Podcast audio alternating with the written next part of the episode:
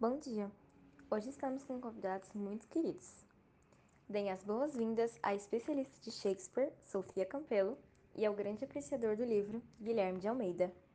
Obrigada, Júlia. É uma honra estar aqui. É um prazer imenso participar do programa de vocês e poder compartilhar meu conhecimento com amantes deste livro maravilhoso. Muito bem, agora vamos começar com as perguntas. Sofia, por que você quis se especializar em Shakespeare? Bem, eu considero Shakespeare um escritor muito inteligente. Ele sabe como fazer uma narrativa e chegar em um ponto que nos deixa com a curiosidade de saber como aquilo vai terminar.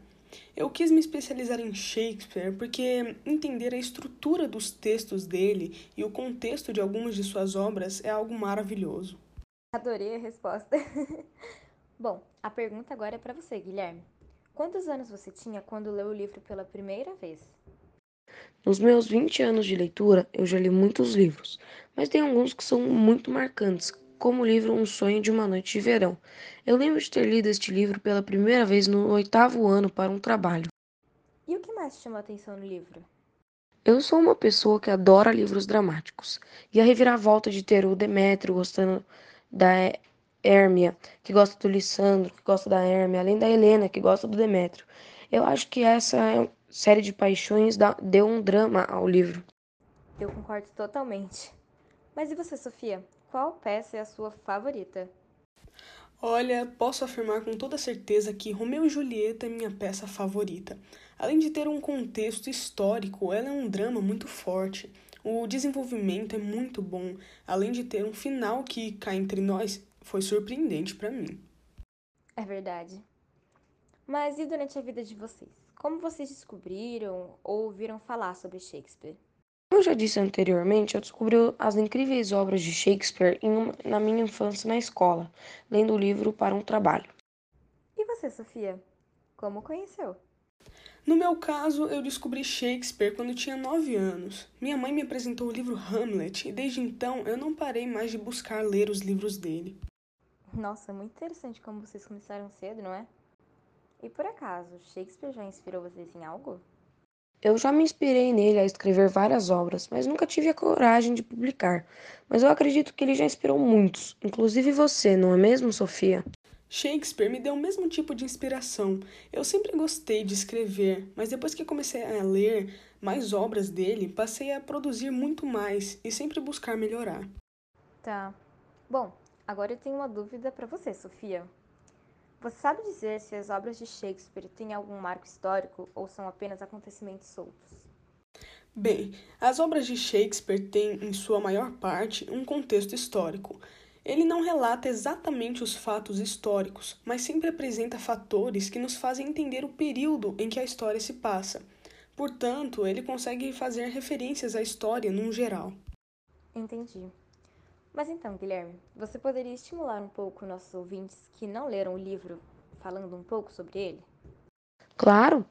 Bem, o livro tra trata de quatro jovens apaixonados, porém metidos em uma confusão, pois uma moça, Hermia, é amada pelos dois jovens, Lissandro e Demétrio, mas apenas corresponde a Lissandro, enquanto sua melhor amiga, Helena, é apaixonada pelo moço a quem ela não corresponde, Demétrio.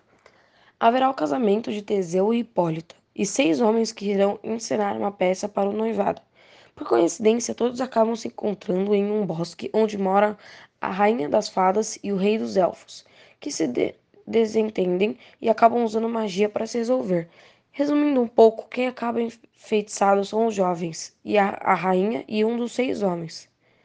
Não quero dar muitos spoilers, então vou parar por aqui, mas espero que tenham entendido. Com certeza está mais do que entendido. Bom, Agora vamos voltar à nossa especialista. Sofia, quais os fatos mais marcantes da vida dele? Bem, a vida de Shakespeare teve muitos acontecimentos marcantes, mas vou comentar só sobre três. William Shakespeare não tem nenhum descendente atualmente. A última de sua linhagem foi uma neta chamada Elizabeth, que morreu em 1670. As obras de Shakespeare estão em segundo lugar das mais citadas e só perdem para a Bíblia.